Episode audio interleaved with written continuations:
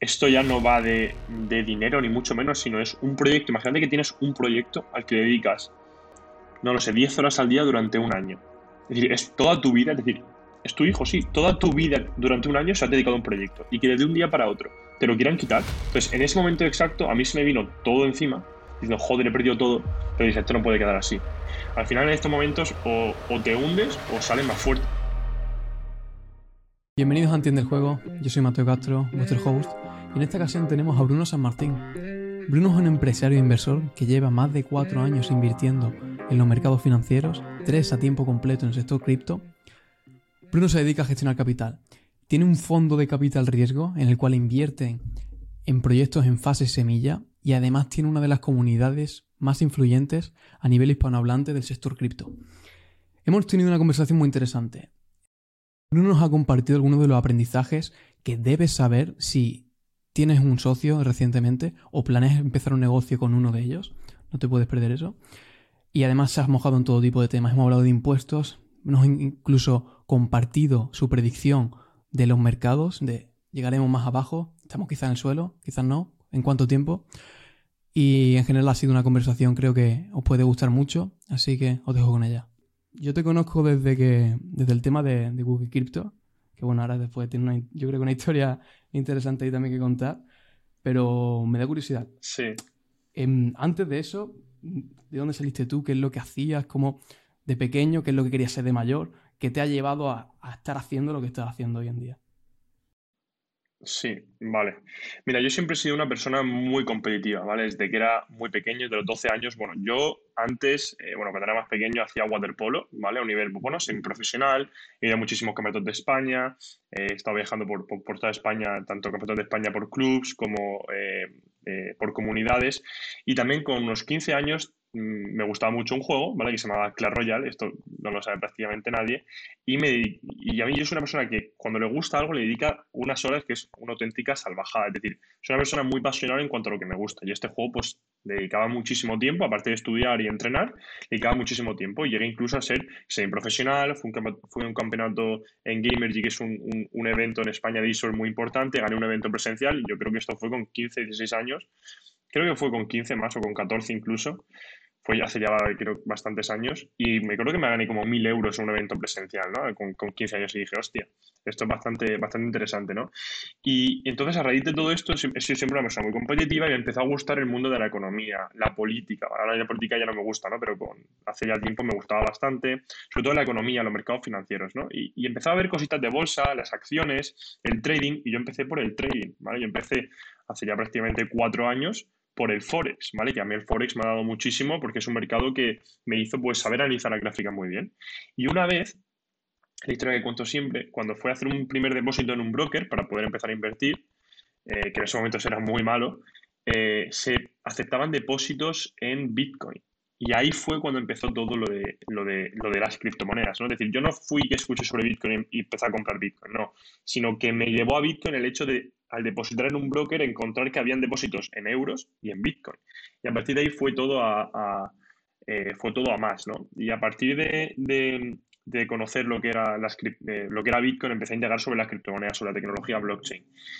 Y bueno, lo de, tú, es verdad que me conociste por Wikicrypto, que era una academia anterior que, en la que yo estaba, que si quieres podemos hablar de, todo eso, la importancia de tener todo firmado, porque es una, una empresa que, que, no fue adelante debido a, bueno, a, a unos problemas empresariales, legales, etcétera. Em, y, entonces empecé a crear contenido en redes sociales, ¿vale? Yo creo que hace ya fue dos años, empecé a crear contenido en redes sociales de manera totalmente porque me apasionaba las criptomonedas, me apasionaba lo que hacía y yo comenzaba a, subir vídeos en Instagram, que si me, me, llegas a ver hace dos años subir un vídeo en Instagram grabando a cámara, literalmente daba, daba pena y vergüenza, ¿no? Es algo que se, va, que se va mejorando. Y entonces a raíz de ahí empecé a crear mi marca personal sobre Bruno San Martín. Bueno, en este caso era Wikicrypto, que era una, una bueno, era una página donde compartía mis análisis con, otro, con otra persona. Y, todo eso, pues bueno, empezó a crecer, empezó a crecer y, la verdad que la gente le gustaba eh, la manera de, ver, mi manera, la manera que yo tenía de ver el mercado, eh, mis análisis, porque la verdad que la gente pues con mis análisis eh, ha ganado bastante pasta, la verdad. Y, bueno, a partir de ahí pues eh, fui creando una comunidad, fue creciendo la comunidad y eso ha hecho que, que, me lleve a donde, donde estoy ahí y bueno, que ahora te comentaré, pero todo eso, gracias a, crear ese contenido en redes sociales, me ha llevado a poder crear otra serie de negocios que, han ido surgiendo hasta ahora. Qué bueno. el tema de la competición y demás creo que es algo que de, la gente que veo que al final se dedica al emprendimiento y, demás siempre han tenido como este, o muchos han estado jugando videojuegos, pero no algo casual, sino, sino realmente hardcore, como tú me estás diciendo, que vaya, para ganarte mil pavos en, en, un, en un una competición de Clash Royale, vaya, que eso no era algo que jugabas de vez en cuando con los colegas, sino que realmente estaba, se podría decir, obsesionado. Sí, sí, sí, sí, totalmente. Al final yo creo que para cualquier persona que, que consigue algo se tiene que obsesionar, ¿no? Aunque mucha gente lo ve como algo negativo, pero, pero vaya. A ver. Eh, ¿Qué piensas? Bueno, perdón, iba, iba, a hacer un pequeño inciso, ¿no? Que yo creo que la obsesión, si quieres realmente llegar al siguiente nivel, tienes que estar obsesionado con lo que haces que, es negativo, ¿eh? yo lo digo. Es decir, yo el nivel de obsesión que he tenido en cuanto a negocios, en cuanto a querer crecer, puede llegar a ser incluso peligroso, ¿no? A nivel de salud mental, pero yo creo que la obsesión es algo que te va a ayudar a crecer. Y, luego ya poco a poco irás delegando, pero al principio tener obsesión por, y pasión por lo que haces es lo que te va a hacer crecer y diferenciarte del resto, porque aquí al principio no cobras, no ganas dinero. Entonces, lo que va a hacerte mejor y diferenciarte de los demás es las horas que le pongas y la calidad de las horas que le pongas. Yo me acuerdo de estar en la ducha y estar pensando en qué voy a subir, qué voy a hacer, cómo puedo hacer lo otro, pensar en X activo, en eh, cómo voy a sacar esto otro, estar antes de irme a la cama, pensar en, en, negocios, en qué hacer, y eso te lo da pues la obsesión. Una persona que está tranquila, que no tiene objetivos, que vive la vida muy relajada, no va a tener obsesión y no va a poder crear un negocio que, luego, después de trabajar bastantes meses, le dé unos rendimientos brutales, ¿no? Totalmente de acuerdo. Porque, ¿qué piensas de esta gente? Bueno, siempre con el tema de las criptomonedas, ¿no? Las inversiones, demás, está mucho como extendido el, bueno, un side hustle, un, algo de lado, como un, ganar un dinerillo extra de lado, le dedicas, o la gente del trading, no, le dedicas dos horas al día al trading y puedes ganar tanto dinero. ¿Qué piensas tú sobre eso? A ver, eh, literalmente eso no, eso no existe. Es decir, el hecho de dedicarle unas horitas al día al trading para que le sacas un salario extra, eso es totalmente mentira. Si tú realmente quieres vivir de las inversiones, que yo es algo que no recomiendo, ¿vale? Yo recomiendo eh, que siempre, bueno, distintas fuentes de ingresos, porque al final si solo vives de tus inversiones, psicológicamente te puede afectar, pero es que eso es mentira. El nivel mental que tienes que tener, el nivel de conocimientos no te da para 30 minutos al día. Es, que yo creo que es imposible.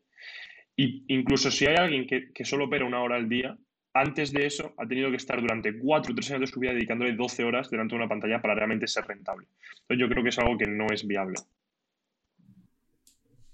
Entonces, porque he visto también en tu Twitter que últimamente he estado hablando mucho de, cómo esto, el emprendimiento versus, bueno, versus, entre comillas, eh, las inversiones. Si realmente quieres ganar dinero, ¿qué es lo ideal entonces, de tu opinión?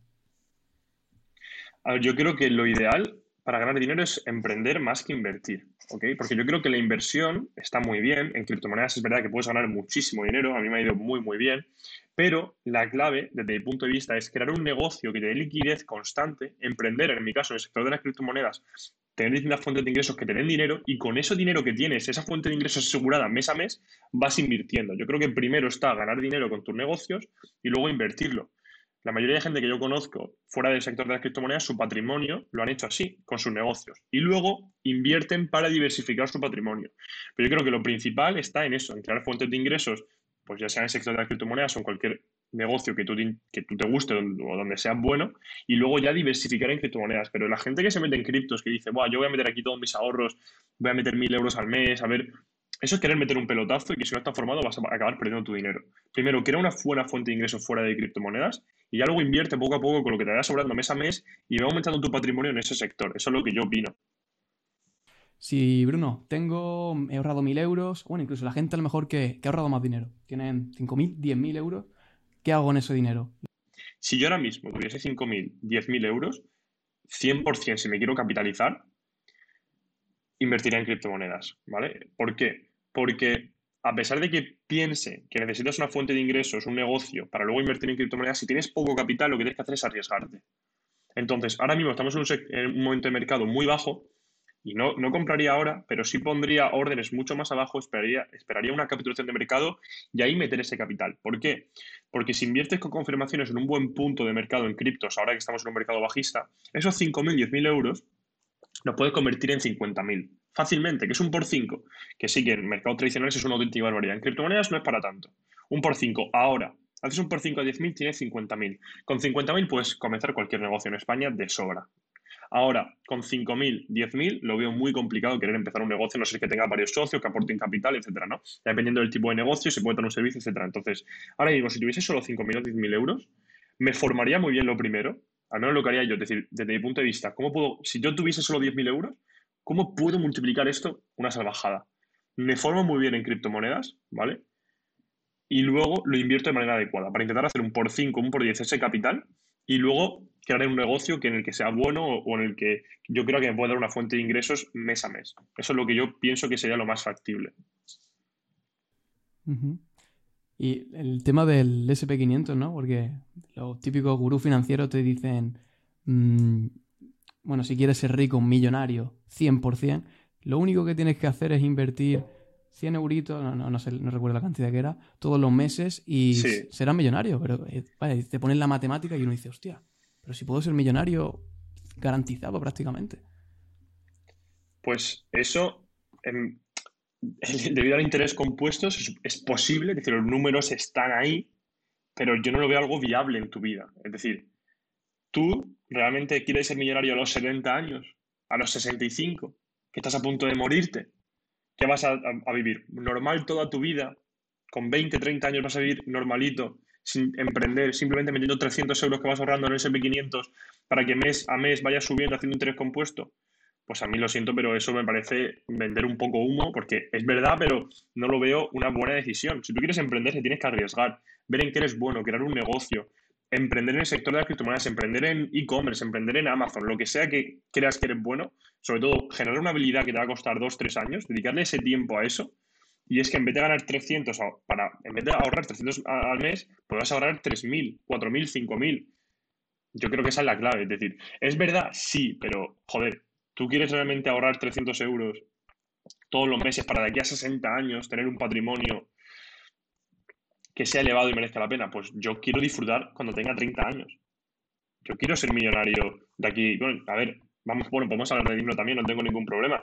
Pero yo con el próximo bullrun yo sé que ya voy a, voy a ser millonario. Ahora mismo no soy millonario, no tengo problemas en decirlo, pero con el próximo bullrun lo voy a hacer 100%, porque tengo que hacer las cosas muy mal, me tienen que hackear como para no, como para no conseguirlo, ¿no? Entonces, ahora que somos jóvenes, es el momento de emprender, crear fuentes de ingreso muy elevadas y arriesgarnos. Para en vez de pensar todos los meses ahorrar 300, no, crear una fuente de ingresos que te genere 5.000 al mes, 10.000 al mes. Pero me dice, eso es muy complicado. Volviendo un poco a, al tema de, bueno, de tu historia y, de WeCrypto, que habías dicho, bueno, habías tocado un poco por encima, pero me gustaría realmente saber, bueno, más o menos sé qué pasó, me hago una idea porque subiste un vídeo en su momento, pero si nos pudieras contar sobre ello, qué es lo que pasó y qué aprendiste. Sí, os puedo contar sin, sin problema. Ese fue uno de mis primeros negocios fuera de la inversión, que era un negocio de formación de criptomonedas, ¿vale? En el que era una, empresa que se llamaba Wikicrypto y yo tenía un socio, ¿vale? No voy a decir su nombre y nada por el estilo, pero yo tenía un socio con el que supone que hacíamos el trabajo a medias, que realmente no era así, y básicamente eh, sacamos un grupo, una membresía, donde nosotros enseñamos nuestra operativa, nuestras inversiones, clases todas las semanas, ¿vale? Yo, era, yo me dedicaba a la parte de análisis, qué altcoins comprar, qué altcoins no comprar, cómo gestionar el riesgo, él se dedicaba a la parte de análisis fundamental, análisis on-chain, realmente es una parte que no, que no sirve para tanto, y básicamente... Eh, era un momento de mercado en el, que, en el que estaba bastante bien y debíamos lanzar los productos lo antes posible, ¿no? Y como tampoco sabíamos cómo iba, cómo iba a salir, ¿por qué? Porque teníamos realmente muy pocos seguidores en redes sociales. 2.500 seguidores a lo mejor en, Instagram, ¿no? Era una comunidad muy pequeñita, pero una comunidad muy fuerte porque hacíamos las cosas distintas al resto. ¿Por qué? Porque hacíamos inversiones eh, que no hacía nadie, comprábamos cosas que no compraba nadie, hacíamos, eh, todo de una, de una, manera distinta. Y el primer día que lanzamos los productos, eh, facturamos, no lo sé, 25.000 euros, ¿vale? El primer día que es decir, que en verdad está bastante bien. Es decir, somos gente joven y, bueno, facturar 25.000 euros está bien. No es, no es una locura, pero es un dinero que, que ojo, 25.000 euros, pues en España es ah, lo que gana una persona en todo un año, ¿no? El primer día de facturación. Y iba todo bastante bien. ¿Y qué pasa? Que yo estaba, facturando todo a través de la empresa del hermano de lo que era mi socio, ¿ok? Ya habíamos pactado que íbamos a ir a medias, etcétera, etcétera. Y bueno, se dieron como unas cuatro semanas y, y el hermano se quería meter en la empresa, ¿ok? Eh, con un 33%, el hermano del socio, ya sabéis cómo va la familia y los negocios, que no es lo mejor juntarlo, a cambio de ayudarnos con todo lo que viene siendo el marketing. Y yo dije que no, que cualquier persona pues con dos dedos de frente no mete a alguien con un 33% para ayudar en marketing. Yo dije, vamos a contratar a alguien que no lleve marketing. ¿Es bueno tu hermano en, en marketing? Le pagamos lo que tengamos que pagarle, pero yo no quiero que sea accionista de un proyecto que yo sé que va a crecer mucho. ¿Qué sucedió unas semanas después? Que registraron la marca a mis espaldas sin yo tener ni idea. Esto era en noviembre del año pasado. Estamos en Navidad, registraron la marca a mis espaldas. Entonces, el nombre de la marca a mí no me pertenecía. Entonces, ahí me podían, por así decirlo, chantajear, ¿no? Y me dijeron, o nos das el 33% de las acciones o te echamos del proyecto, el proyecto que ya había crecido yo con mi esfuerzo y trabajo. Y al final, pues, ¿qué hice yo? No tenía alternativa porque ellos me querían echar, ¿vale? Yo me decían, bueno, te damos el 50%, te damos pues, 10.000 euros, 15.000 euros, lo que sea y te vas del proyecto. Y yo, algo que había trabajado este último año de manera altruista, sin querer ganar un euro, con todas mis horas y esfuerzo, porque me apasionaba el compartir contenidos y dar mis inversiones a la gente para que aprendiese, ¿vale? Y, no se comiese, pues, eh, malas inversiones, etcétera. Y joder, iba yo a perder toda mi comunidad, todo ese impulso, toda esa gente que me ha apoyado por 10.000 euros, por, por, dejarme, eh, bueno, que realmente me, me coaccionen y, yo dije que no. Entonces, ¿qué hice? Pues los expuse en redes sociales, puse capturas de todo tipo de que íbamos a medias, que yo no aceptaba él en el proyecto, de que habían registrado la marca a mis espaldas. Es que lo que registras en la marca puedes ir al, al a, la oficina, mercantil y demás. Sí, a la oficina de patentes y lo puedes ver. Es decir, que no está bien. Es decir, es una locura. Y tengo conversaciones, tengo conversaciones de que, ¿cuándo vamos a registrar la marca? Vamos los dos juntos, es algo, joder, a mí me hacía ilusión ir, a registrar la marca de, mi, de una de mis primeras empresas, ¿no? Es, joder, es algo que es bastante bonito. Y vamos a quedar incluso para ir juntos. Al final pues pasó todo esto. ¿Y qué pasó? Los expuse en redes sociales, subí un vídeo en Instagram diciendo pues lo que había pasado para que mi comunidad sobre todo lo supiese, ¿ok? ¿Por qué? Porque si yo aceptaba esos 10.000 euros, que 10.000 euros sinceramente me dan igual en ese, en, ese, en ese punto, me daban igual, ahora me siguen dando igual, porque es un capital que no, que no me afecta, pero yo prefería tener la comunidad. Entonces, si yo le daba el 50%, le daba pues 15.000 euros, me quedaba yo los míos, iba a perder todas las redes sociales, me iba a quedar, iba a tener que empezar de cero de algo que me había costado muchísimas horas.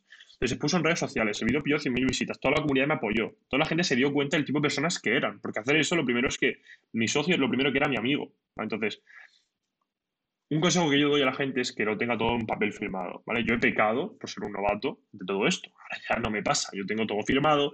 En una de mis empresas ahora tengo hasta NDAs, contratos de confidencialidad, de cualquier cosa, ¿eh? De cosas pequeñitas firmo hasta contratos de confidencialidad, aunque no haya nada, ningún acuerdo. Pues si estamos hablando sobre este proyecto que vamos a hacer o sobre esta empresa que vamos a intentar conseguirlo como cliente, ya tenemos un contrato de, de confidencialidad para que tú no puedas hablar de lo que estamos hablando, ¿no? Entonces, al final pasó eso, toda la comunidad me apoyó. Crecí bastante en, Instagram, me subieron una locura, en verdad. Fueron, bueno, tengo una cuenta muy pequeñita, pero me subieron como 500 o 1000 seguidores en cuestión de dos días. Se viralizó un poco porque era una historia pues bastante eh, polémica, ¿no? Por todo lo que conllevaba. Y a partir de ahí yo me monté todo solo. Y yo me di cuenta que es que no necesitaba a nadie. Y bueno, ha sido una locura el crecimiento exponencial que, he tenido. ¿no? no, solo a nivel de seguidores, porque me da bastante más igual, sino a nivel de proyectos. Porque me he dado cuenta que cuando haces las cosas solo, puedes hacer las cosas como quieres, cuando quieres y te da lugar a poder crear proyectos por tu cuenta, sin depender de nadie. Entonces, a partir de ahí, pues no, me conocía prácticamente nadie en España. Yo creo que tengo una comunidad en España que todo el mundo que está en el sector de las criptomonedas ya prácticamente me conoce, sobre todo en Twitter. Pero ahora mismo tendré como unos 12.000 seguidores, tengo una comunidad bastante fuerte. En Telegram somos 5.000, en Instagram otros 5.000.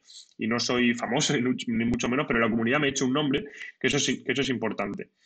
Y, nada, pues ahora si quieres eh, te dejo hablar y, te comento también varios proyectos en los que estoy metido. Y bueno, básicamente eso me ha dado lugar a hacer las cosas por mi cuenta, crecer yo por mi cuenta, poder dedicar incluso más horas, también todo lo que facturo me lo llevo yo, y crear proyectos y sinergias eh, con el que poder, bueno, crear nuevas empresas. Y todo esto también, el crecer yo solo, me ha dado lugar a hacer partnerships con otra gente, ir a, nuevos eventos y en esos propios eventos asociarme con gente muy, muy potente. Qué bueno, porque el tema ahí lo que ves como la diferencia entre lo que es, tú eras antes como un, uno más de la marca, un trabajador para la marca de Wikicrypto, y al pasar todo esto ya no dejaste de ser alguien de Wikicrypto y llegaste a ser a, poner tu, marca personal y que la gente te conociera como Bruno. Y además, yo creo que con la historia esta, y porque es bastante em, emotivo, ¿no? Que es algo que, supongo que, bueno, ¿cómo, ¿cómo, te sentiste, ¿no? Cuando pasó esto. Que cuánto tiempo. Sí que vi que tardaste muy poquito en tomar acción, pero en ese momento, ¿qué se te pasaba por la cabeza cuando, cuando pasó eso? Joder, pues fueron muchísimas emociones porque esto ya no va de, dinero ni mucho menos, sino es un proyecto. Imagínate que tienes un proyecto al que dedicas, no lo sé, 10 horas al día durante un año. Como tu hijo. Es, toda tu vida, es decir, es tu hijo, sí, toda tu vida durante un año se ha dedicado a un proyecto y que de un día para otro te lo quieran quitar. Porque es que a mí me llegó un mensaje después de esa facturación del hermano de esta persona que no, que no, que no había aportado nada al proyecto, dándome la enhorabuena y luego dos semanas después diciéndome que me echaba del proyecto. Entonces, en ese momento exacto, a mí se me vino todo encima, diciendo, joder, he perdido todo, pero dije, esto no puede quedar así. Entonces, hice un plan para exponer la situación en redes sociales y luego, verdad que lo pasé bastante mal durante tres, cuatro, cinco días, pero dije, esto no puede, no puede seguir así.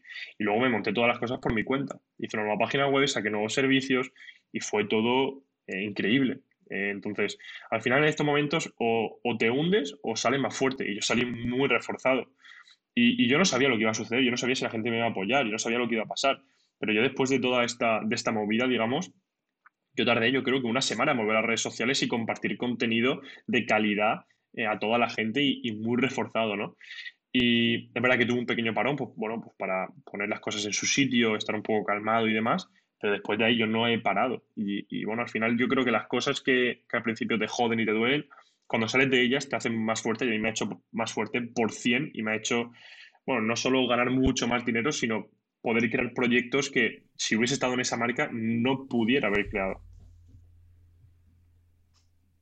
Y bueno, ¿crees que esto está relacionado con, también tu, tu, infancia, por así decirlo, tu competitividad de estar acostumbrado a lo mejor, no sé, en waterpolo, jugando competitivo en Clash Royale, que bueno, la gente dirá, es un juego, ¿no? Pero cuando le dedicas tanto tiempo a, una cosa, ¿crees que puede estar relacionado con cómo reaccionaste? 100%, 100%. Está, es que esto va con mi forma de ser. Y toda la gente que es competitiva va con su forma de ser.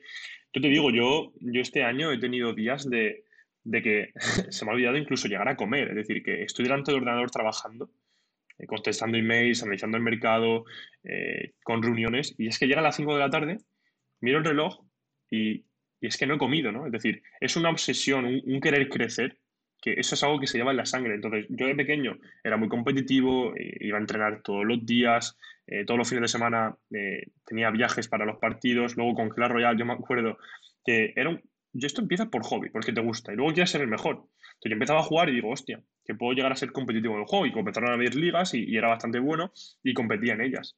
Entonces, esto va por una fase, yo creo que es una fase de enamoramiento en el que te gusta lo que haces y luego te das cuenta de que puedes ganar dinero de ello. Yo creo que va, o en este caso en los deportes, pues en mi caso yo no gano nada de dinero, pero es una satisfacción más personal, ¿no? El poder competir. Bueno, yo no, no llegué realmente, no hice ninguna hazaña muy importante, quedé como cuarto de España un par de veces, ¿vale? Que estaba bastante bien para el club en el, en el que estaba. Eh, pero yo creo que está todo relacionado. Sí, yo creo que tu forma de ser en, el emprendimiento y los negocios, yo toda la gente que conozco, que tiene negocios mucho más grandes que yo, ¿vale? Conozco, la verdad que tengo mucha suerte de conocer a gente que tiene empresas, pues, millonarias, es decir, empresas que, tienen, eh, que están evaluadas en 50, 100 millones, y hay gente que me dice, pues yo a lo mejor solo, eh, solo descanso el sábado, pero es que el domingo esa gente vuelve a trabajar. Y es que yo hago lo mismo. Yo descanso, no sé, es que yo un viernes termino a lo mejor a trabajar a las 9, a las 8. Un sábado tengo que preparar cosas. Un domingo te hago un directo en Instagram. Es mucho trabajo, pero es que al final yo creo que merece la pena. Y en, cuanto a eso, porque bueno, supongo que hará muchas actividades en el día, pero me he dado cuenta que la mayoría de gente tiene como esos no, no negociables tareas que, tienen y que hacen todos los días porque saben que son las que le mueven adelante. ¿Cuáles son esas tareas en tu, en tu situación? Pues en mi caso yo creo que es la, organización, porque si yo no me organizo, no son, yo creo que es una tarea que, que, no mucha gente hace, el pararse y organizarse el día al completo y yo creo que es una tarea indispensable que hago siempre antes de irme a dormir o por, la tarde después de trabajar.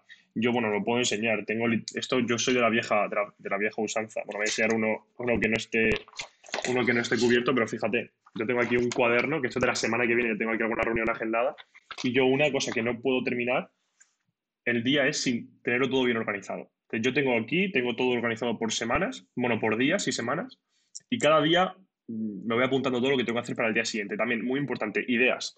Yo tengo aquí un montón de, un montón de cuadernos, literalmente, con un montón, tengo aquí un montón de cuadernos con ideas. Entonces, yo me lo voy apuntando para que no se me olvide, porque a lo mejor esto yo que sé comiendo se me ocurre algo, lo apunto. Entonces, para mí, algo indispensable es mis libretas para poder apuntarme todo lo que tengo que hacer los días siguientes y semanas y mi panel de ideas para creación de contenido, para cualquier cosa que se me ocurra, tenerlo bien agendado y que no se me olvide. Yo creo que eso es algo indispensable en mi día a día. ¿Siempre ha sido así o ha sido algo que, has ido haciendo poco a poco? Lo de organizarse me refiero. Mm, eso no ha sido siempre así. No, no, no, no. Yo soy una persona que, le dedicaba muchas horas a lo que me gustaba, pero no, no. Organizando, me, me he empezado a organizar estos últimos dos años, cuando empiezas en los negocios y por narices te tienes que, te tienes que organizar.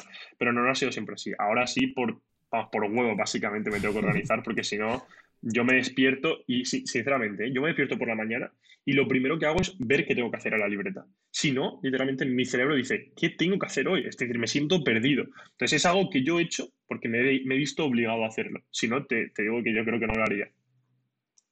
A mí me pasa igual, tío, porque yo he sido siempre súper desastre en el colegio y demás. Yo no me apuntaba nada, yo era todo el. Allá, que iba la pepa. Y, al final, como tú dices, por narices, acaba uno teniendo que organizarse porque si no, uno tiene. A lo mejor son tres cosas las que tiene, o cuatro cosas las que tienes que hacer en el día. Pero si le estás dando vuelta y vuelta y vuelta y no tienes un sitio apuntado porque dices, no, lo tengo que pensar porque si no se me olvida. Cuando lo escribes en el papel es como te quitas ese peso de encima y simplemente tienes que mirarlo, hacerlo. Y yo lo, suelo tachar así, que es muy satisfactorio, libero mucha dopamina. Así que y, es lo que hago. Sí, sí, sí. Totalmente. Totalmente, eso. Eso de tachar da, mucho gusto. Ya ves, sí. Y, está demostrado científicamente que, que, es bueno hacerlo así y que así te, incita a seguir haciendo la siguiente tarea porque la dopamina que, que segregas al terminarla, vaya, soy un friki de esas cosas y me encanta, me encanta aprenderlo. Sí. Entonces, mira, te quería comentar. Eh, he visto un tweet que bueno que se ha hecho muy, muy viral en Twitter que comentaba, bueno, que habías tomado una decisión, que finalmente te, ibas de España y que ahora a pagar 0% de, de impuestos. ¿A qué se debe esta decisión? Sí, vamos a hablar, vamos a hablar de esto. Yo creo que es un tema para hablarlo y, no tengo problema en hacerlo. Pues se le da la presión fiscal que hay en España. Es decir, yo miro por mí, miro por mi familia y, y tengo que ser egoísta. Y yo no puedo aceptar que, me voy por, impuestos, básicamente, por la presión fiscal que hay en España, ¿no? Y la gente no se da cuenta que, bueno, los políticos no se dan cuenta, mm, izquierdas y derechas, de ¿eh? todos. Yo me da todos el mismo saco porque no me gusta, no me gusta ninguno. Que si tú tienes eh, unos impuestos muy elevados, no consigues recaudar más. Porque la gente se va y esa gente que se va ya no recaudas. Entonces, si tienes impuestos más bajos, la gente se va a quedar, la gente va a venir y va a pagar más impuestos. ¿Yo por qué me voy? Bueno, no he dicho dónde me voy, voy a pagar 0% de impuestos, ¿vale? Y es básicamente porque yo tengo que mirar por mí, por mis negocios, y ahora mismo, si no pago impuestos, ¿vale? De manera totalmente legal, ¿eh? No estoy hablando de, estoy hablando de, hacerlo totalmente legal, irme a un país que, bueno, que además eh, e, e, ese país en concreto, pues yo al ir ahí puedo pagar 0% de impuestos y además yo voy a estar consumiendo en ese país, eh, alquiler, comidas y voy a, voy a aportar riqueza a ese país. Y me voy porque no quiero pagar tantos impuestos, porque no lo veo eh, viable para mi, para mi economía, ¿no? Entonces, si yo los impuestos que me ahorro los invierto en mí, en contratar a más gente, es decir, con lo que yo me ahorro, puedo contratar a más gente, crecer mis negocios, mis empresas y aumentar la riqueza, tanto de esa gente que contrato como del país en el que voy. Entonces, es un plus. Yo me voy básicamente por los impuestos, porque en España hay muchos impuestos y no quiero pagarlos. Y como puedo hacerlo porque mis fuentes de ingresos son totalmente digitales, no tengo que estar en un sitio en específico, me voy, pago menos impuestos y ese día de mañana esto me va a ayudar a crecer, aumentar la riqueza, mi riqueza, la de la gente que contrate, y es que el día de mañana, imagínate que mi familia necesita algo. Si yo me quedo en España, tengo que pagar un 20, 30, 40%, imagínate. Todo ese dinero que yo, que yo estoy pagando en España puede que no me ayude a, crecer tanto, el día de mañana mi familia necesita algo y yo no la voy a poder ayudar. Ahora mismo yo creo negocios en el extranjero pago menos impuestos, puedo crecer, el día de mañana mi madre necesita algo, yo se lo voy a pagar, ¿vale? Entonces, es algo que es realmente eh, para ayudar a los míos. Yo creo que cada persona debe, debe mirar por, sí mismo. Obviamente también eh, miro por, por el... Obviamente a mí España me encanta y es una decisión que me da muchísima pena. Pues sinceramente, yo creo que España es el mejor país del mundo, ¿eh? La mejor cultura, la mejor comida, la gente es increíble, pero ya para emprender yo no lo veo viable. Entonces yo en este caso, hay gente que me criticará, a mí me da igual, tengo que mirar por mí, ¿vale? Eh, y todo de manera legal, pues me voy a España, pago menos impuestos, puedo crecer mi negocio mejor, puedo contratar a más gente y, así avanzar. Y volver a España, seguro, pero más adelante. Y los impuestos, porque dices, bueno, pagas 0% de impuestos, sería aclarar, al menos, eh, corrígeme si me equivoco, impuestos al trabajo, ¿correcto? Porque los impuestos al consumo, en lo que viene siendo el IVA, que todo el mundo conoce, lo vas a seguir pagando y se va a beneficiar el país en el cual te vas a ir, ¿verdad? Claro, 100%. Eh, este, no sé el IVA que tiene este país, pero sí, sí, sí, todo eso lo voy a pagar, igual que el alquiler, igual que la comida, etcétera. ¿Qué pasa? Que si tú te montas una estructura fiscal como la que voy a tener yo, todos los... Eh, bueno, yo voy a tener empresas en el extranjero, ¿vale? Entonces, todo lo que me venga del extranjero, esos dividendos de empresas que quiero en el extranjero que tributan al 0%, me las llevo a mi persona en este país que los dividendos se cobran al 0%. Por lo tanto, yo no tendré que pagar impuestos tendré que pagar pues, unas tasas que tampoco son muy elevadas, pero sería básicamente, básicamente eso. ¿Cómo surge? Porque se, me viene a la cabeza el, tema de, irte a, otro país. Mm, me parece que es algo como. Y ahora con el internet y que todo el mundo. Porque esto a lo mejor hace más tiempo era algo de los super, hiper, mega millonarios que lo sabían porque no les quedaban otras. Si no, le, le quitaban más de la mitad del patrimonio y se, arruinaban, ¿no? Entonces, es algo que siempre ha sido, a, mi, opinión, algo de los supermillonarios y que ahora mismo se está, como, bueno, como hay divulgadores, como puede ser a lo mejor Cristo Spain, supongo que lo, que lo conocerás y que, por ejemplo, en España habla mucho de estos temas y demás. Me parece que es algo como el mercado, ¿no? Si tú tienes un país, eh, oferta y demanda, si tú tienes un país que no te está ofreciendo las condiciones, unos servicios, los cuales tú consideras que no están a la altura de lo que estás pagando, eh, tenemos la, suerte de que, de que puedes decidir irte a otro y, es posible. Entonces me, me, llama la atención y, yo personalmente sí que lo, respeto totalmente porque sí que creo que, que, además el hecho de que vean que la gente se está yendo eh, puede ser, hostia, quizás deberíamos tratar a estas personas que las cuales están ingresando dinero, contratando a, las personas, eh, deberíamos cuidarlas quizás y, y, no, no sangrarles, ¿no? Para que se queden y ese dinero se quede dentro. Entonces yo eso lo, respeto totalmente y, me parece genial, la verdad. Te quería comentar el tema del mercado. Bueno, estamos a 21 de octubre de 2022.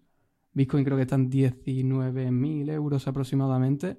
Sí, aproximadamente. ¿Hasta dónde vamos a llegar? ¿Cuándo va a llegar el fondo? Y, y cuándo vamos a ir para arriba, ¿no? Como dice la gente. Sí, pues yo no soy ni pesimista ni optimista, a mí me da bastante igual. Yo lo que soy es realista con cómo está la situación macroeconómica. ¿Cuál es el problema actual que hay en la economía? La inflación. Está totalmente disparada.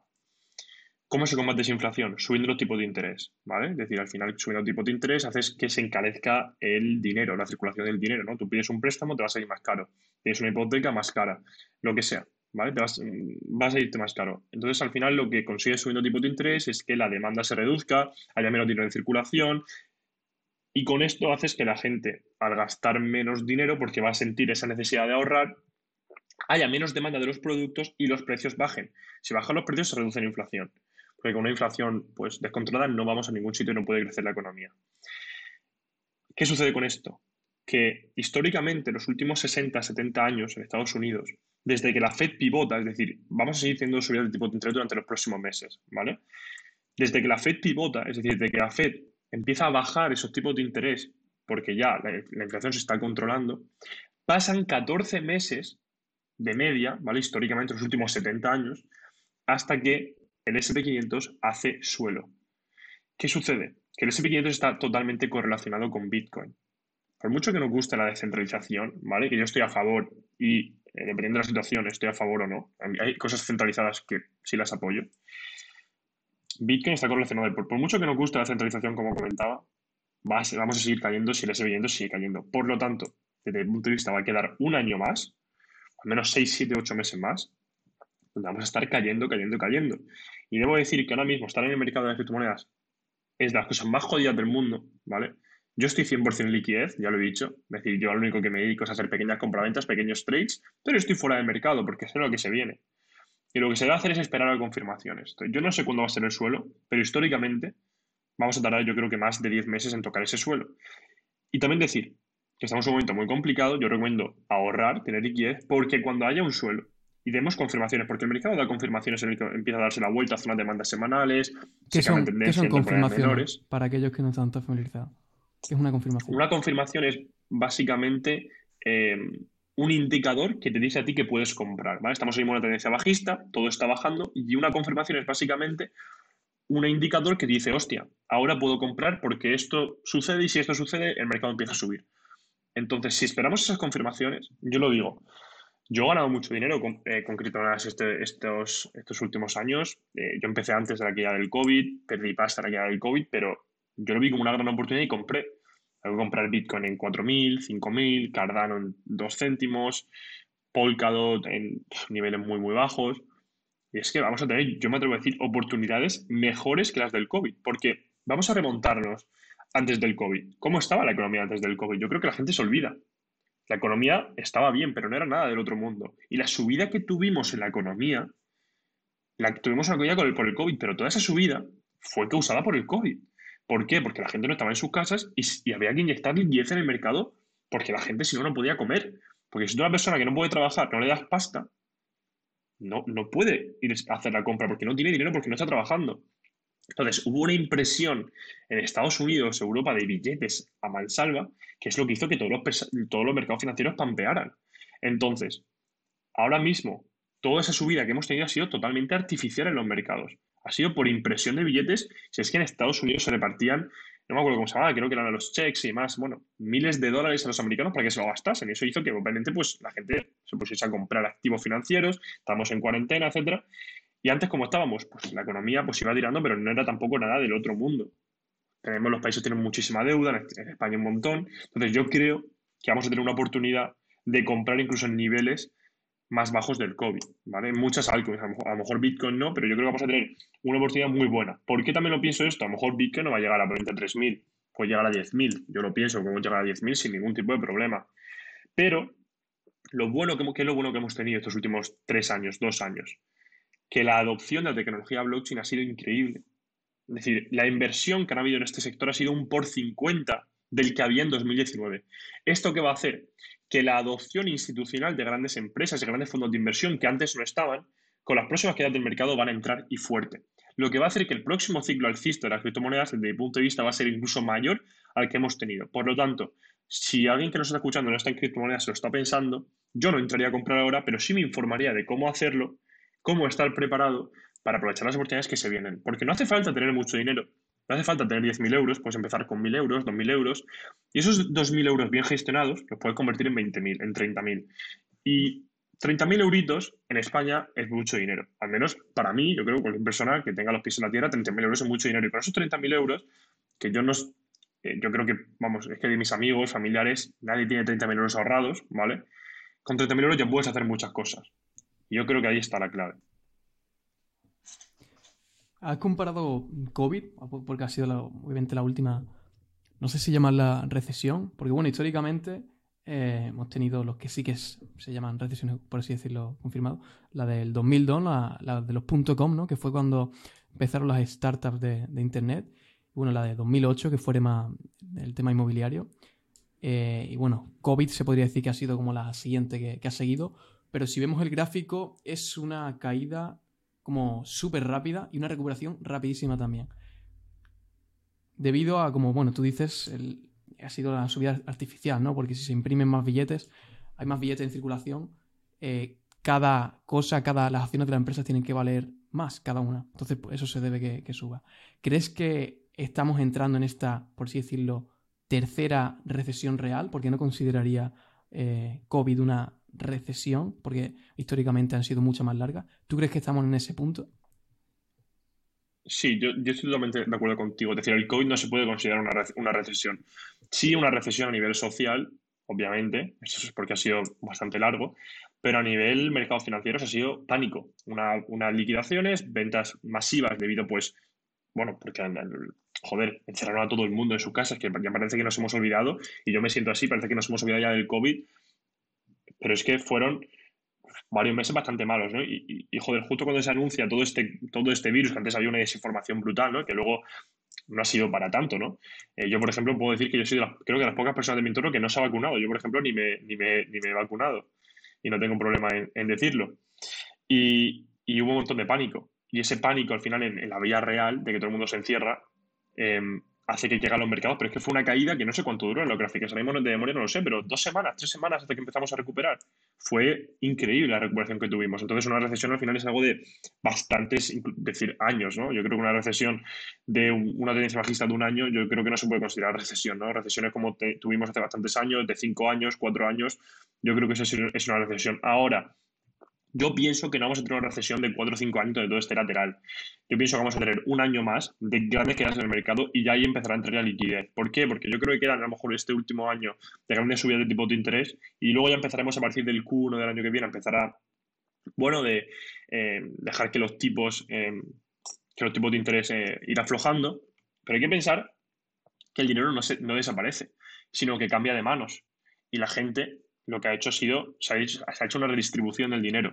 yo creo que una vez los tipos de interés, que bueno, la inflación ya se, ya se haya acabado, habrá muchas empresas obviamente que se van a liquidar porque la demanda va a bajar, eh, los efectos reales de la economía aún no se han visto, pero ese dinero que se ha cambiado de manos, cuando veamos grandes descuentos en las bolsas, la gente comenzará a invertir de nuevo y ahí comenzará el FOMO. Entonces yo no creo que vayamos a tener una recesión de muchísimos años, pero sí un año más de caídas completamente, eh, yo creo que sí podemos tener. Y en cuanto. Porque a mí se me viene mucho la situación actual con. Bueno, comparo a lo mejor la, burbuja de las .com, que bueno, para que no sepa, fue cuando eh, todas las startups. Bueno, Internet se creó antes de, esa recesión, pero mm, básicamente hubo una burbuja en la cual cualquier empresa que tuviera un .com en su dominio recibía millones y millones de, inversión, realmente sin tener un producto sólido. Mm, me da una idea lo que quizás ha pasado en parte en el sector de las criptomonedas, de los NFTs, ¿crees que estamos en un punto parecido? Ya que, bueno, como sabemos después del Internet a día de hoy, eh, es una tecnología que ha cambiado el mundo. Desde 2002 que parecía que se había acabado y que era algo temporal y que no servía para nada. ¿Crees que estamos en una situación parecida en cuanto a adopción, no solo de los precios y demás Bitcoin, sino en cuanto a adopción tecnológica? Sí, mira, voy a decir algo que es bastante controversial, que es que el 99% de las criptomonedas son una estafa. Y, yo me dedico a invertir en criptomonedas, ¿eh? Y digo que son una estafa el 99% de ellas. Lo que no es una estafa y lo que va a revolucionar el mundo como fue el Internet es la tecnología blockchain, ¿vale? Porque el potencial de la tecnología blockchain, lo bueno que tiene es que lo vamos a usar en nuestra vida diaria sin ni siquiera saber que estamos usando la tecnología blockchain. Ahora, la mayoría de blockchains, ¿vale? Porque la, mayoría de proyectos que triunfan en cripto son blockchains, ¿vale? Que al final son bases de datos que almacenan información y dependiendo de cómo puedan transferir esa información y crear aplicaciones descentralizadas dentro de esa blockchain, va a ser mejor, va a aumentar su precio va a bajar. ¿Cuál es el problema? Que la mayoría de criptomonedas son blockchains que no tienen valor, ¿vale? Es decir, que la gente no tiene ¿A eso te refieres con, con, estafa? ¿Que, no, que realmente no, no tiene nada detrás? ¿O qué te refieres?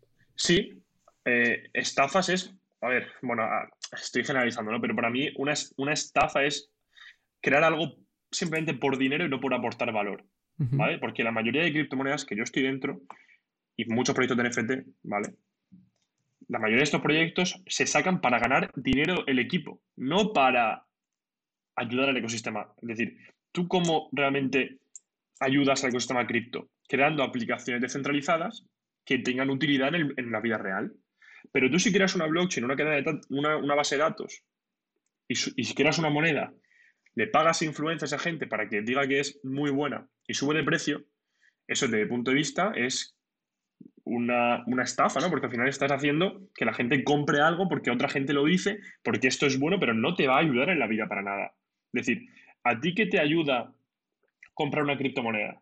Para, es pura especulación, para ganar o perder dinero. Ahora, si una criptomoneda una blockchain, por ejemplo, eh, hay, un proyecto cripto, imagínate, que ayuda a la trazabilidad de datos, por ejemplo, desde el punto en el que un alimento se crea hasta que tú te lo comes y puedes ver el lugar por donde ha pasado ese alimento, todas las fases de sanidad que ha tenido, todas esas regulaciones, eh, de dónde viene ese producto, la calidad de ese producto, y creas una criptomoneda, por ejemplo, que te ayuda a eso, te aplaudo y digo, esto es perfecto. Pero si creas una criptomoneda que no hace nada, pues es realmente una estafa, porque tú lo único que quieres es el dinero de la gente. Entonces hay que entender que yo estoy aquí, obviamente, por el dinero en criptomonedas, pero realmente a mí lo que me gusta es la tecnología blockchain en sí, no las criptomonedas, y lo que se pueda sacar con la tecnología blockchain.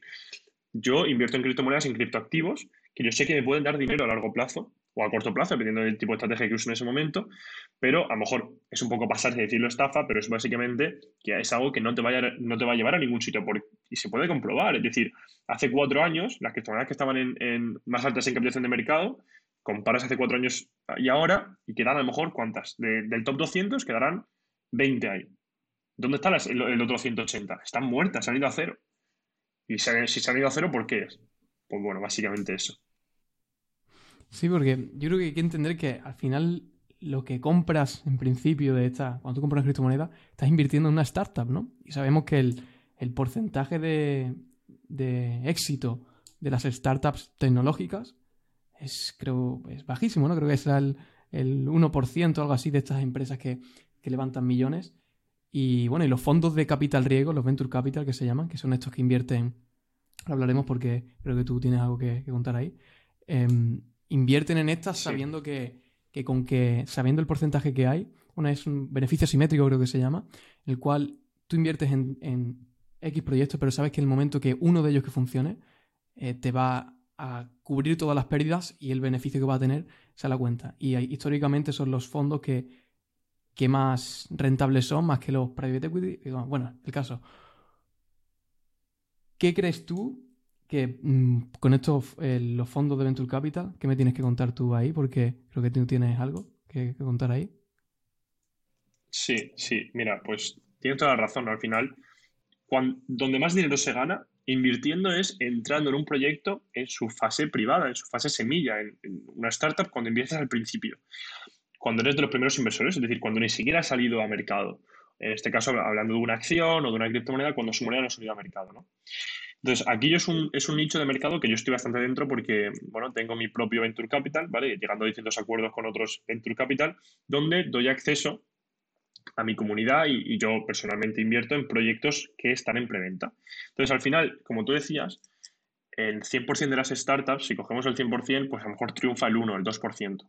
Pero es que con que uno de esos proyectos lo haga bien, ya puedes haber metido en 5 y con que uno te salga bien vas a ganar mucho dinero porque estamos hablando de rentabilidades, que entras en fases que hay una evaluación de mercado mínima, que te puede hacer un por 50 ese proyecto, te puede hacer un por 100 de rentabilidad. Entonces, por mucho que pierdas otros 5 que se van a cero literalmente, que tampoco se suelen ir a cero, ¿vale? Algo puedes sacar siempre, te va a. Entonces, yo vi este nicho de mercado y dije, hostia, tengo los contactos para poder acceder a estos proyectos, acceder al equipo, que me deje entrar en preventa, aportarles valor y yo puedo entrar a preventa, eh, a la preventa, es decir, entrar en, pre-sales. Y eso es lo que, lo que he hecho, he montado eh, un fondo, ¿vale? Un Venture donde poder hacer este tipo de proyectos, ¿vale? Ahora mismo en Birman que no, estoy entrando a muchos, ¿vale?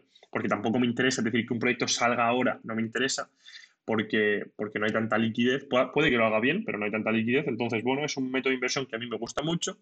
Eh, sobre mi portafolio global, ¿vale? En cuanto a mi capital global, no le, no le dedico más de un 10% a este tipo de inversión debido al riesgo que tiene, siempre lo digo. Pero es que si sale bien, inviertes en un buen proyecto, que además estoy en algún proyecto, tú lo sabrás, que, hay mucho FOMO y que, por ejemplo, un proyecto como Nomi, por ejemplo, estoy en, estoy en preventa eh, que tú seguramente lo conocerás, mucha gente lo conocerá. Ahora mismo, por ejemplo, están en este momento en cripto hay un montón de FOMO con los airdrops, hay un montón de gente haciendo eh, airdrops de proyectos y este proyecto se está haciendo muy famoso porque se supone que va a sacar un airdrop. Entonces, si tú entras a este proyecto en fase preventa cuando nadie lo ha hecho, imagínate que metes 2.000 dólares, ¿vale? Metes 2.000 euros, que 2.000 euros es algo que ganas trabajando en dos meses en España, ¿vale? Incluso en menos, dependiendo de las horas que le eches. Arriesga 2.000 euros que, no, que duele si los pierdes, pero no, le, no te va a joder la vida a nadie pero imagínate que lo inviertes en este proyecto y te hace un por 50. Esos 2.000 euros valen 100.000. Y es que esto no te lo da nada, pero sí te lo dan las preventas. Entonces, imagínate que inviertes 10.000 euros, pierdes 8.000 porque cuatro proyectos han ido, han ido mal, pero uno te da 100.000 euros, te da 50.000. Sale muy rentable. Entonces, así es un nicho de mercado que a mí me gusta mucho, sobre todo entrando, filtrando muy bien los proyectos, porque las startups, la gente que gana dinero con startups, es gente que sabe filtrar muy bien en cuáles entrar Y es, eh, es, eso, ¿no? Es decir, filtrar muy bien el proyecto y entrar en los proyectos adecuados que sabes que tienes una probabilidad de éxito eh, bastante alta. Y para la gente, porque yo creo que la gente escucha, bueno, invertir con un fondo de inversión, esto es algo que solo pueden hacer los que tienen mucho dinero y demás. Eh, alguien de a pie que tenga, eso a lo mejor 500, 1000 euros y quiere invertir en un proyecto, lo que sea, ¿es posible que invierta en estos proyectos? Sí, es posible si lo haces de una manera adecuada. Es decir, a simple vista la respuesta es no. Tú vas a un proyecto grande y dices que te quiero invertir mil euros te van a mandar a la mierda. Eso es así. Ahora, si tú coges, tienes una comunidad, como en mi caso, ¿vale? Y, les ayudas, le haces de puente y haces como una bolsa global en la que puedan invertir en esa startup, les conectas, por así decirlo, ya no son mil euros, son 300 mil, son medio millón, como es el caso, ¿no? Entonces, ahora sí hay interés del proyecto en aceptar esa financiación y poder negociar con ellos. Ahí es la diferencia, que si lo haces de una manera adecuada, con un grupo adecuado, sí vas a poder acceder a esos proyectos. Si no lo haces, no podrás. Entonces, si vas de primeras a un proyecto cripto y dices, quiero invertir mil euros en, fase de financiación, te van a mandar a la mierda. Es decir, ¿quién eres tú para decir, es que ni los quiero, son mil euros? Ahora, si yo soy quien sea, te puedo dar 300 mil dólares y te voy a ayudar en marketing, te digo, venga, te dejo que entres en fase de preventa porque vas a aportar esto y esto y esto. Entonces, esa es la diferencia, básicamente. Y esto es algo que, que, yo creo que las criptomonedas no han facilitado mucho, ¿no? Porque hacer esto con un con un fondo de inversión normal y tú vas a X fondo, oye, quiero ser parte como inversor de este fondo, eh, te van a decir, bueno, ¿y cuánto vas a aportar? Bueno, pues tengo mil euros, dos mil euros. bueno, pero tú qué, pintas aquí.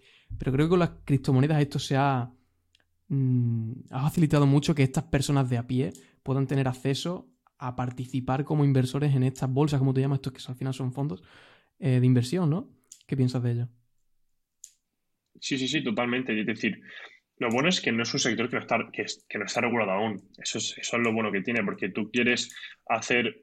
Lo primero es que montar un fondo de inversión en España es, es que yo no, sé ni cómo se hace, pero debe ser inviable. Debe haber una burocracia que solo crear el fondo a lo mejor te cuesta dos millones, un millón. No lo quiero ni saber. Estuve mirando y, tienes que ser un, un, inversor acreditado, que tienes que tener un patrimonio de, no sé si eran un millón de euros para poder tú montar el fondo. Si no tienes ese patrimonio, no eres cualificado. Vaya, yo estoy mirando por encima de eso y, la verdad que es una locura.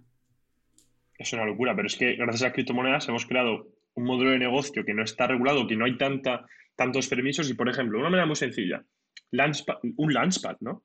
Un exchange, por ejemplo, Binance, tiene un Launchpad que básicamente es un lugar donde se lanza un token dentro de un exchange y tú simplemente por holdear BNB puedes adquirir monedas en preventa de un proyecto, de, esa startup blockchain en fase semilla. Por holdear BNB, ¿no? Las metes al Launchpad y por holdear BNB, por apoyar el proyecto donde se va a lanzar eh, ese Launchpad, te dan esos tokens. Eso es algo que, en, la vida, en la vida tradicional, en el, sector tradicional, es inviable. ¿Quién te iba a decir que tú por, imagínate, tener acciones de Telefónica holdeando, ¿no? Vas a poder acceder a una preventa a una ICO o una startup de otra empresa que está haciendo telefónica. ¿no? Es algo inviable, es que no existe. Con las criptomonedas es muy sencillo y si lo haces con unos buenos smart contracts, un equipo detrás, no hay ningún tipo de, problema.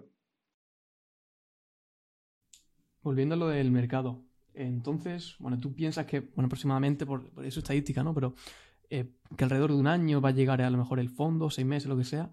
¿Qué estrategia vas a seguir tú personalmente siendo un cripto, que has dicho que tiene, estás en full liquidez, alguien que no haya empezado y quiere decir, oye, yo quiero hacer lo que, lo que va a hacer Bruno porque Bruno, Bruno sabe lo que hace, ¿no? Lleva aquí más, tiempo en el sector.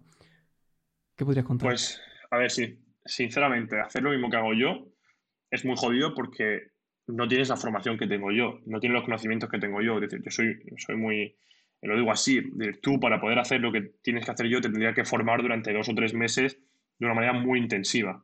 Ahora, a simple vista, lo que hago yo, ¿vale? Es dejar órdenes límite en zonas de alta liquidez, ¿vale? Es decir, identificas zonas de muchísima liquidez donde sabes que el precio puede rebotar, dejas una orden límite. ¿Qué es una orden límite? tiene que haber un margen. Para aquellos que no. Una orden límite es una. Tú, por ejemplo, puedes comprar de varias maneras, límite o mercado. A mercado es Bitcoin está a 20.000, compras ahora mismo Bitcoin, compras a 20.000. Pero tú puedes dejar una orden de compra en 17.000, me lo invento y dejas esa orden. Por si Bitcoin de repente cae de 20 a 17, a ti se te activará una orden de compra en 17.000. Entonces, si tú eres capaz de identificar zonas de compra de liquidez donde las instituciones se van a posicionar. Compras en esa zona, dejas un orden límite y sabes que cuando el mercado caiga va a rebotar y eh, vas a obtener beneficios. Esa es una de mis estrategias con una parte de mi liquidez. Otra parte de mi liquidez es básicamente trading. Que tú para poder aprender una estrategia de trading, oferta y demanda, eh, ser rentable en este mercado, vas a necesitar muchísimos, muchísimos meses. Entonces, a simple vista, yo sí dejaría zonas, eh, dejaría órdenes límite, ¿vale? En zonas muy bajas, por si el mercado cae, que se vayan activando. Y operar a corto plazo lo veo muy arriesgado. Aún así, he enseñado por tantos patrones, por ejemplo, un patrón de acumulación, en que podemos comprar en acumulaciones que son muy claras de una manera el que te posicionas la parte baja para vender en la parte, en la parte alta. Pero en sí, siendo sincero, necesitarías muchísima formación, que eso es algo que, estoy preparando ya, que bueno, lo puedo decir sin, sin problemas, que es, eh, bueno, estoy preparando una formación que saldrá de cara al año que viene, ¿vale? En enero, febrero, que va a ser a lo que yo me dedico, ¿no? Yo no me dedico al trading, ¿vale? No me dedico al holding, yo me dedico a la gestión de capital, es decir, tener un portafolio bien estructurado, sabiendo en qué puntos comprar, dónde, en qué puntos vender, y también, eh, al final, lo que yo hago es inversión a largo plazo. Tengo un portafolio bien estructurado, compro, surfeo la hora, pero no holdeo. Voy vendiendo parciales, voy subiendo stop loss en todo mi portafolio por si el mercado se da la vuelta que me quede en liquidez. Y una parte de mi portafolio también está en liquidez preparada para compra-ventas a corto plazo, para lo que se llama trading. Pero yo hago un mix entre inversión a largo plazo y trading a corto plazo. Y cojo lo mejor de cada uno para estar preparado para cualquier situación de mercado. Qué bueno. ¿Y dónde te puede seguir la gente que esté interesada en aprender de esto?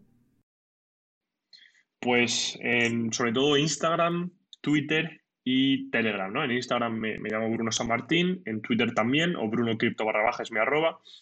Y allí pues pueden encontrar también el link eh, pineado en, Telegram, que bueno, mi canal de Telegram se llama Bruno Cripto Anuncios, que ahí es donde subo pues que voy comprando, que voy vendiendo, análisis de mercado, cuando hago directos en Instagram aportando valor, distintas clases gratuitas que voy haciendo de vez en cuando, algún tipo de colaboración, etcétera. Así que esas serían básicamente mis, mis redes principales de difusión. Qué bueno, vaya. Yo puedo decir que personalmente estoy en, su grupo. El tío no para, está todos los días publicando y eh, totalmente recomendable. Así que, de verdad, Bruno, tío, muchísimas gracias por, unirte. Ha sido un... Vaya, podríamos estar aquí hablando yo creo que, todo el día, ¿no? Pero, pero yo, quizás para, la próxima ocasión. Así que, de verdad, muchas gracias. Muchísimas gracias a ti, Mateo, por, por invitarme. Nada, tío. Pues que vaya bien. Igualmente. Un abrazo. Thank you.